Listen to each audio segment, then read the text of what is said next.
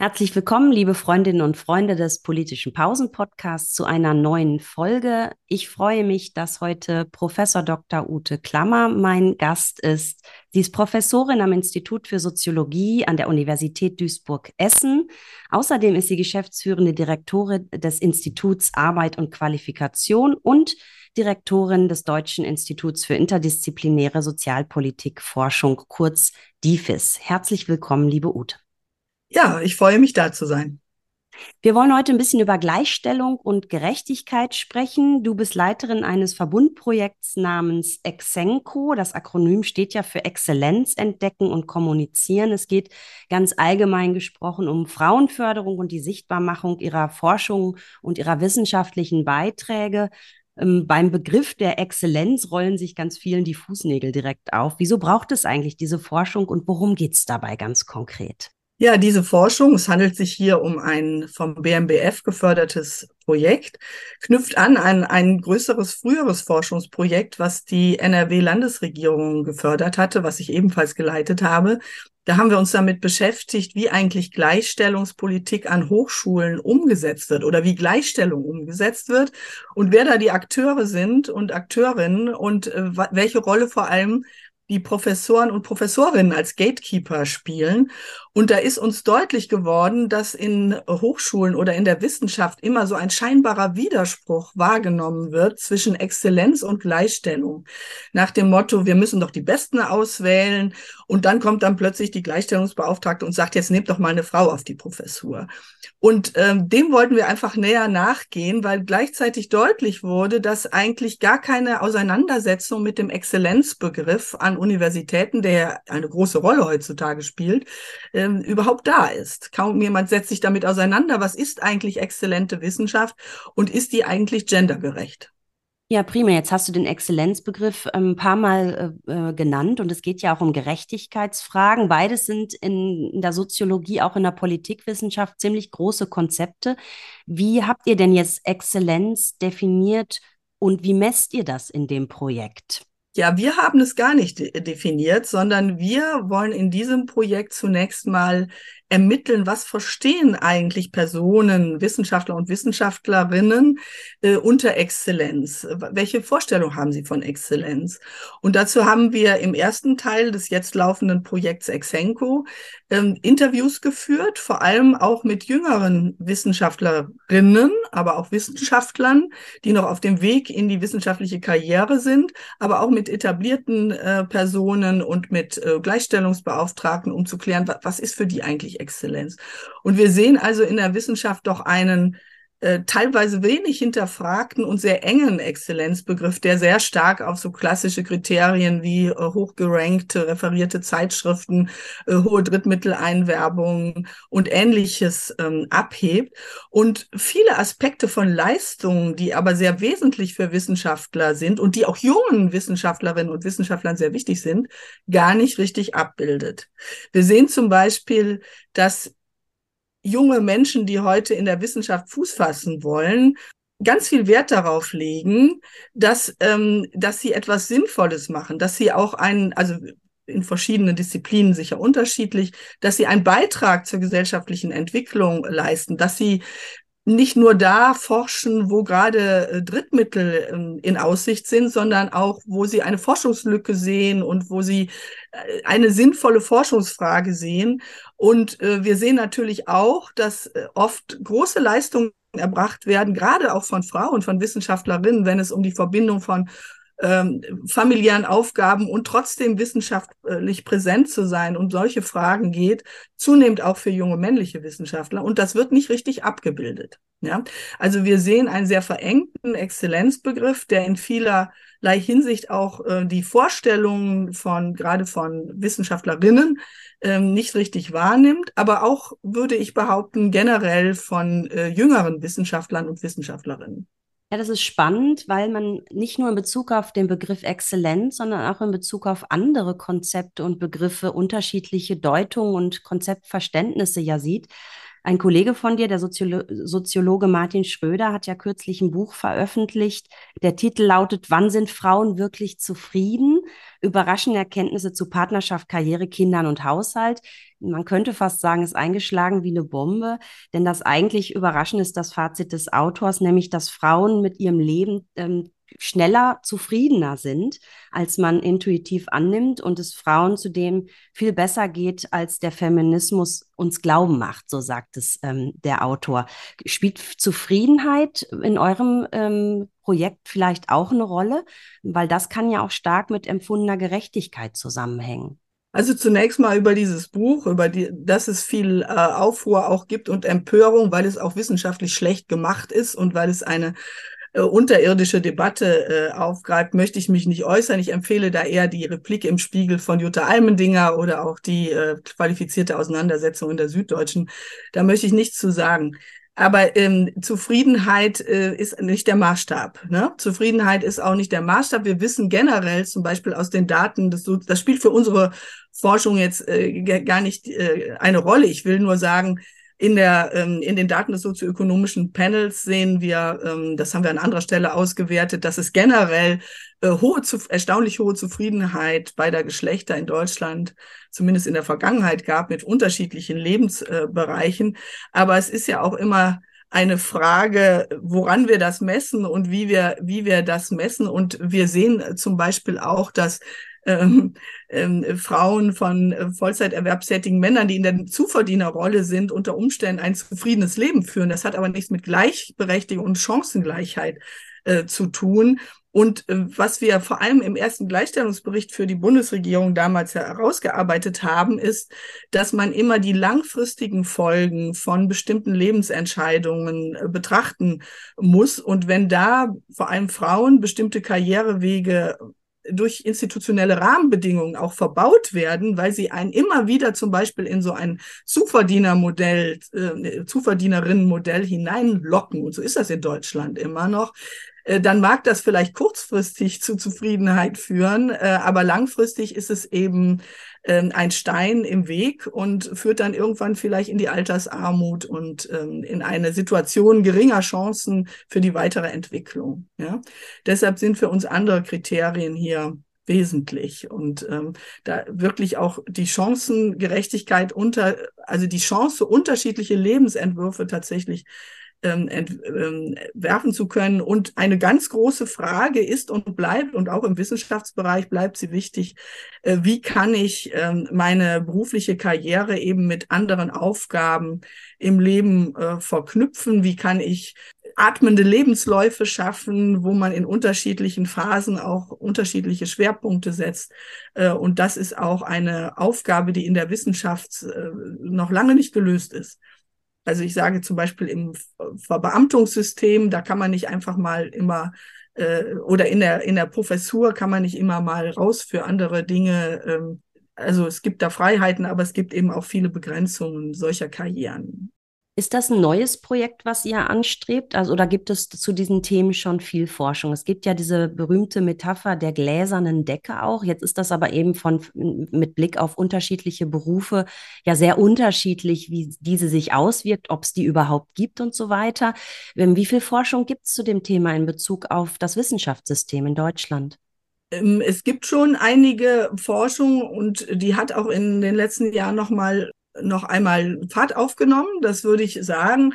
Also eine ganz interessante Auswertung war ja zum Beispiel, da gibt es jetzt mehrere, dass man sich mal angesehen hat, die Gehaltssysteme in der, äh, in den, bei den Professoren und Professorinnen. Da haben wir ja äh, wie die Insider wissen, vor längerer Zeit den Übergang von der C zur W-Besoldung gehabt, wo jetzt viel mehr mit Zulagen, mit Leistungszulagen, Berufungszulagen äh, und Ähnlichem gearbeitet wird. Und interessant ist zum Beispiel, dass dadurch die Kluft zwischen den Professorinnen und Professoren wieder deutlich gestiegen ist in Bezug auf die Gehälter. Ähm, was nämlich die Auswertungen zeigen, ist, dass die äh, in Bezug auf die Zulagen jenseits des äh, Grundgehalts äh, bei einzelnen Fächern äh, 20, 30, 40 Prozent Unterschied in den Gehältern zwischen Frauen und Männern sind.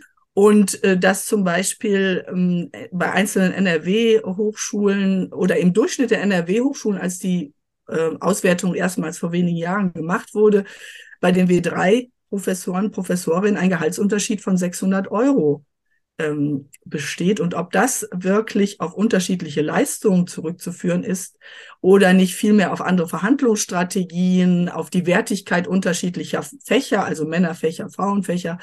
Ähm, das sind Fragen, denen wir wirklich weiter nachgehen müssen. Ähm, jetzt ist das natürlich der Bereich, wo man in Anführungsstrichen schon angekommen ist und zumindest eine sichere Chance hat, im System zu verbleiben und vielleicht auch den Lebenstraum Wissenschaft ein Leben lang machen zu können, dann auch realisiert hat unter dem Hashtag Ich bin Hanna ähm, gibt es ja jetzt gerade auch eine ganz, ganz große Debatte eben darüber, wie denn überhaupt Karrierewege, Karrierechancen für den Nachwuchs, für den wissenschaftlichen sogenannten Nachwuchs, beziehungsweise die Menschen in Qualifizierungsphase, die sich auf den Weg gemacht haben, ähm, überhaupt gestaltet werden, ausgestaltet sind, wie da auch die gesetzlichen Rahmenbedingungen sind. Kann man da was über ähm, Geschlechterungerechtigkeiten, Ungleichheiten sagen oder ist das einfach ein pauschales Problem für Männer und Frauen gleichermaßen? Also grundsätzlich ist es auf jeden Fall für jüngere Wissenschaftler und Wissenschaftlerinnen beiderlei Geschlechts ein Problem. Aber ich würde schon noch mal sagen, dass wir auch da die Geschlechterphänomene uns genau ansehen müssen. Wir haben das große Problem in Deutschland, dass wir zu wenig äh, klar pla planbare Karrierewege in der Wissenschaft haben, vor allem im Hochschulsystem. Und dass uns wirklich sehr gute Talente, die eigentlich gerne in der Hochschule bleiben würden, verloren gehen und weiter verloren gehen werden, wenn wir es nicht schaffen, hier mehr Planbarkeit auch unterhalb der Ebene der Verbeamteten oder der dauerhaften äh, Professur einzurichten. Das machen andere Länder einfach besser, das machen äh, die, die Engländer besser, das machen die, die Franzosen mit Maître de Conférence und solchen äh, Konstruktionen besser. Das kriegen wir wenig hin und das Wissenschaftszeitvertragsgesetz, was eigentlich einmal dazu führen sollte, dass schneller entfristet wird oder schneller Sicherheit hergestellt wird, äh, hat sich ja als totaler Boomerang ähm, erwiesen. Und das, was im Moment ja diskutiert wurde und zum Aufschrei geführt hat, die neuen Pläne zur Änderung dieses Gesetzes äh, durch das Wissenschaftsministerium, ähm, das wird auf keinen Fall zur Verbesserung führen. Ich kann ganz klar sagen, wenn die Pläne, die da vor kurzem veröffentlicht wurden, durchgesetzt würden, äh, dann könnte ich mein Institut, das IAQ, sofort schließen, weil es nicht mehr möglich wäre, Projekte Projekte durchzuführen, wenn man, äh, also ich will ja jetzt nicht auf die Details eingehen, aber das ist völlig äh, unrealistisch und auch ähm, weltfremd, was hier diskutiert wurde. Auch die Verkürzung der Postdoc-Phase auf drei Jahre, da kann niemand mehr habilitieren oder sich weiter qualifizieren und es gibt eben diese entfristeten Stellen im Moment nicht. Ein, ein besonders interessantes Ergebnis unseres letzten Forschungsprojekts zur Hochschulforschung war tatsächlich, dass Wissenschaftler und Wissenschaftlerinnen die Wissenschaft oder gerade auch die Universität als ständige Kampfarena wahrnehmen. So haben wir es genannt. Es wimmelte in den Interviews von Kampfmetaphern, im, im besseren Fall vom sportlichen Wettkampf, aber auch wirklich bis zu äh, hartem Kampf um Anerkennung. Es geht um immer weiter sich messen lassen und messen lassen müssen an Publikationen, an Drittmitteln, sich auseinandersetzen zu müssen mit den, mit den Kollegen, Kolleginnen, um sich da durchzusetzen. Das hat mich selber sehr erschrocken, weil mir das so, so klar vorher gar nicht bewusst war, äh, wie weit man äh, immer weiter in diesem Kampfmodus in der Wissenschaft sich bewegt, selbst dann, wenn man schon in gesicherten Positionen ist. Und wir sehen das gerade viele Frauen so nicht arbeiten wollen. Ich will das nicht auf Frauen beschränken, aber es gibt junge, viele junge, jüngere Wissenschaftler und Wissenschaftlerinnen, die unter diesen Bedingungen dann irgendwann den Weg aus der Wissenschaft heraussuchen und sagen, das ist nicht meins. Ich will hier eine äh, interessante Forschung machen. Ich will einen Beitrag zur Gesellschaft leisten, auch zur Entwicklung meines Fachs. Aber ich möchte nicht ständig nur immer konkurrieren müssen und die wählen dann Auswege. Wir haben da, äh, das wird auch teilweise sogar von den Chefs und Chefinnen auch so gesehen. Die, die schützen dann die Frauen. Wir haben es benevolenten Sexismus genannt. Sie sagen, ja, die, die, die haben ja auch äh, Familie zu versorgen und die, die machen es ja viel klüger. Die gehen dann zum Beispiel an eine Fachhochschule oder äh, gehen in andere Positionen. Ähm, aber was wir eigentlich hier mal wirklich beleuchten müssen, ist, wie, wie wir das Wissenschaftssystem vielleicht auch wieder ein Stück weit befreien können von dieser äh, Dominanz äh, der Konkurrenz und äh, mehr auf Inhalte konzentrieren können. Ja, äh, mit dem Hashtag Ich bin Hanna ist da sicherlich einiges losgetreten worden. Man hatte lange Zeit das Gefühl, dass gerade Wissenschaftlerinnen und Wissenschaftler in der Qualifizierung eine sehr schlecht organisierte Gruppe sind. Das hat natürlich auch mit den Bedingungen zu tun, die da zusammenkommen. Hierarchien, Qualifizierung eben, also die Abhängigkeit davon, dass man dann letztendlich auch einen bestimmten Titel bekommt, um überhaupt weitermachen zu dürfen ähm, und man schon deshalb vielleicht auch gegen das System oder die eigenen Arbeitsbedingungen nicht aufmuckt. Jetzt hat sich das so ein bisschen aufgebrochen und verändert und die Frage ist ja auch, ob das tatsächlich zu einem Umdenken, Umsteuern in der Politik führt. Ähm, du hattest schon angekündigt den Gleichstellungsbericht. Du warst ja in der ersten Sachverständigenkommission Gleichstellung direkt auch als Leitung und hast den ersten Gleichstellungsbericht deswegen für die Bundesregierung federführend mit ausgearbeitet. Jetzt ist der erste Bericht aber schon eine ganze Weile her. Was hat sich denn deiner Einschätzung nach, wenn man das so pauschal und kurz pointiert am Ende vielleicht zusammenfassen kann, alles getan seitdem? Vielleicht auch konzentriert mit Blick auf die Wissenschaft. Ja, ein weites Feld. Ähm, was, welche Schlaglichter kann ich da noch in der Kürze werfen? Also auf jeden Fall äh, ist der Bereich in Weiterentwicklung und die Sensibilisierung hat zugenommen. Teilweise wird ja behauptet, Gleichstellung hätten wir schon erreicht. Das ist aber bei weitem nicht der Fall. Ähm, es hat viele Verbesserungen gegeben. Ich sage mal Reform der Elternzeit, der Elternzeitregelung, ähm, neue Regelungen für Pflegezeiten. Ähm, es hat auch Brückenteilzeit und ähnliches, was atmende Lebensläufe möglich macht, es ist inzwischen eingeführt worden. Aber die grundsätzlichen Rahmenbedingungen, äh, unter denen wir in ähm, Deutschland auch Geschlechtermodelle leben, die haben sich nicht geändert. Also ein starker, äh, starke Anreize zu einer asymmetrischen Arbeitsteilung in vor allem heterosexuellen Beziehungen, das ist nach wie vor da. Da kann ich ganz viel drüber erzählen. Die Zeit haben wir jetzt nicht, aber da hat sich nicht so viel geändert.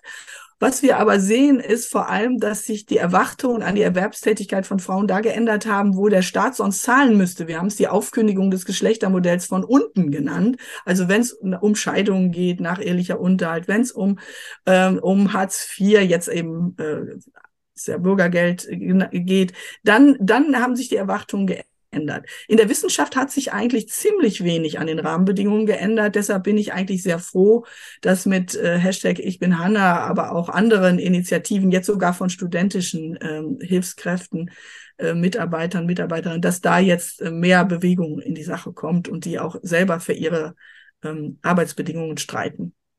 Ja, ganz herzlichen Dank, liebe Ute. Die äh, Zeit des politischen Pausenpodcasts ist schon wieder abgelaufen. Drei Dinge, die ich auf jeden Fall mitnehme, sind, hm, wir sollten Expertise sichtbarer machen, ganz allgemein von Männern und Frauen.